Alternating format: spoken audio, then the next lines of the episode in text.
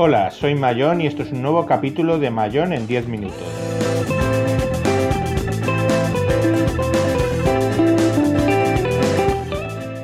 Hoy hablaremos de los Chromebook y podcast.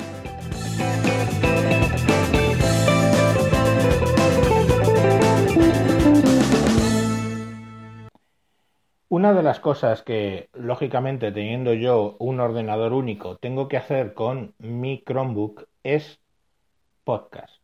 ¿Qué tal sirven los Chromebooks para hacer podcast? Bueno, pues de eso vamos a hablar hoy. Eh, lo que ocurre es que cuando hablamos de podcast hablamos de un rango muy amplio de distintos tipos de programas que podemos hacer.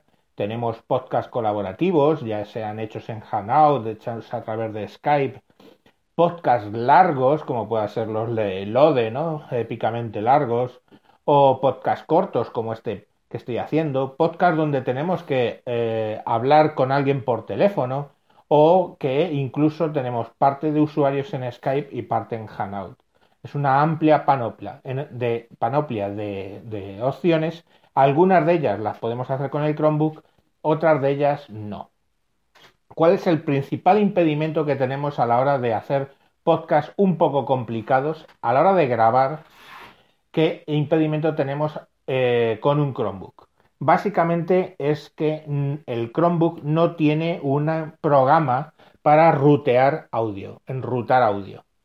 Si estás acostumbrado a grabar en Mac, por ejemplo, tienes Sunflower, que te permite, por ejemplo, decirle la salida de audio eh, con el Sunflower, la salida de audio de Skype, me la metes, pongamos por caso, a el Hangout y la salida de Hangout se la metes de entrada a Skype y así unos usuarios hablan con otros, unos por Skype, otros por Hangout, o, por ejemplo, yo estoy grabando con Spreaker, pues la salida de Skype la meto a la consola, al in de la consola de Spreaker, etcétera. Todo eso se hace con el programa Sunflower. Si estás grabando en Linux, lo vas a hacer seguramente con eh, Jack Audio o alguno parecido. Y si estás haciéndolo en PC, pues tienes programas como eh, Banana Audio, Virtual Cable y un montón de ellos que sirven precisamente para gestionar el enrutamiento del audio entre varias aplicaciones. Eso no existe en Chromebook, con lo cual dirías, entonces no puedes hacer ese tipo de programas pues sí, los puedes hacer si lo que tienes es una mesa de mezclas, como en mi caso. Yo tengo una Behringer Xenix 502, no el modelo USB, tengo una UCA, un conversor de analógico a digital también para cuando la quiero conectar por USB, pero todo ese tipo de programas los hago gracias a la mesa de mezclas. Le enruto, digamos, físicamente el audio desde distintos equipos para conseguir los mismos efectos siempre que estoy grabando con el Chromebook. Así, por ejemplo, yo todos los cada 15 días participo en los eh, de wintables.info, que son programas de alrededor de unas dos horas, y pues básicamente eh, todo el programa lo gestiono desde el Chromebook. Pero meto, por ejemplo, la música de entrada y de salida, la meto a través de la mesa de mezclas y hago, y si tenemos a alguien conectado por Skype o alguien conectado por un, incluso por una llamada telefónica, lo soluciona en la mesa de mezclas. Entonces, si no tienen mesa de mezclas, para ese tipo de programas de podcast complejos, con varias fuentes, etcétera, vas a tener un problema.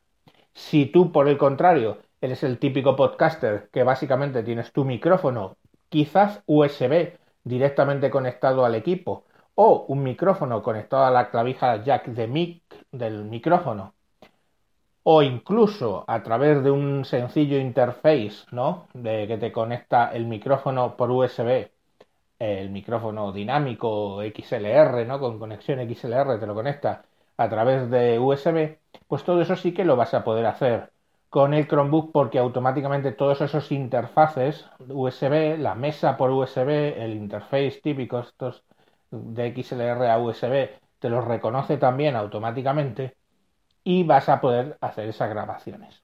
Ahora, programas para grabar. Bueno, funciona perfectísimamente la consola de Spreaker en modo web. Tú entras en Spreaker en modo web, dices que vas a grabar, montas ahí, eh, aparece la consola que es en Flash, como eh, Chrome tiene un navegador completo, puedes grabar perfectamente sin problemas. Otra opción, bueno, yo en mi caso, que mi Chromebook ya admite aplicaciones eh, de Android, puedo instalar Spreaker Studio, ¿vale? Y utilizo Spreaker Studio en Android en mi Chromebook y funciona muy bien.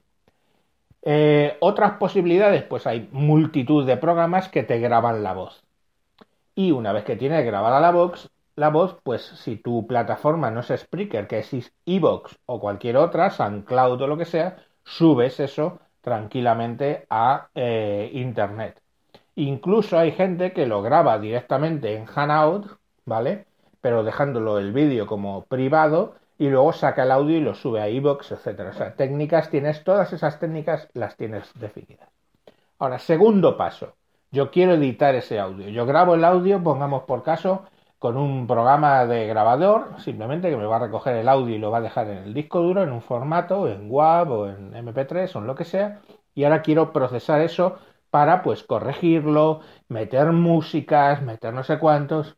Bueno, pues ahí tenemos mm, algunos problemas. Ahí es donde empiezan las diferencias y los problemas. ¿Qué es lo que generalmente hace la gente? Pues ya sea en Mac va a utilizar o Audacity o GarageBand, ya sea en Linux va a utilizar Audacity, seguramente, o Ardour, o en Windows, pues seguramente lo que utilice sí o sí sea Audacity, porque es lo que hay mejor así que puedes encontrar en Windows. Evidentemente aquí no puedo utilizar Audacity en principio. Tal como viene el Chromebook, yo no puedo utilizar Audacity, con lo cual la edición de vídeos se complica. ¿Se complica hasta qué punto? Bueno, yo utilizo dos programas que son básicamente este SoundCloud, eh, no, Soundation, perdón, y Soundtrap.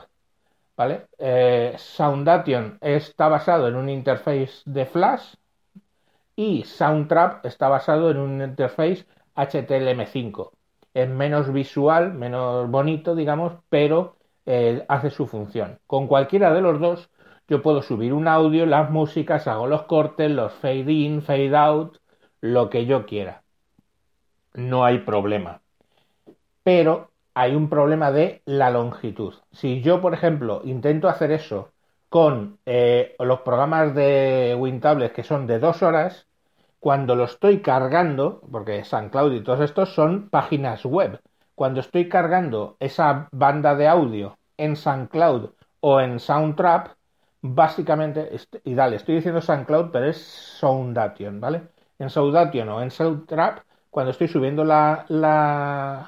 un, audio tan largo, llega un momento que salta un error y te dice, eh, se ha llenado la memoria del el Chrome y casca, ¿vale? He probado con, con otros audios más cortos, por ejemplo, probé, por decirlo así, con un audio de Converso 72 que era de una hora y él graba o los tiene subidos a iVoox al menos en 64 de bitrate, nosotros los de Hanout eh, de WinTablet suelen estar en bastante un bitrate más alto, pero directamente el de una hora entraba a veces. Entonces, ahí estaría un poco el límite, ¿vale? El límite está ahí. Pero ojo, esto no es un problema del, Chromebook, ¿eh? ¿Por qué? Porque lo que hice lo que fue que tengo una Surface 4, una Surface 3 Pro, eh, prestada con 8 GB, o sea, la, la que es tope de gama, y ahí utilizando Soundtrap o Soundation me pasa exactamente lo mismo y ese equipo tiene 8 GB y mi Chromebook tiene 4. Entonces el límite, además pasa en el mismo sitio, el límite no sé dónde está, pero desde luego lo tiene. Para canciones de 3 minutos así, vale. Para podcast de media hora hasta casi casi una hora, vale, lo vas a poder editar con tanto como con Soundaution como con Soundtrap. Pero más allá no puede ser. ¿Y qué pasa si tienes aplicaciones Android?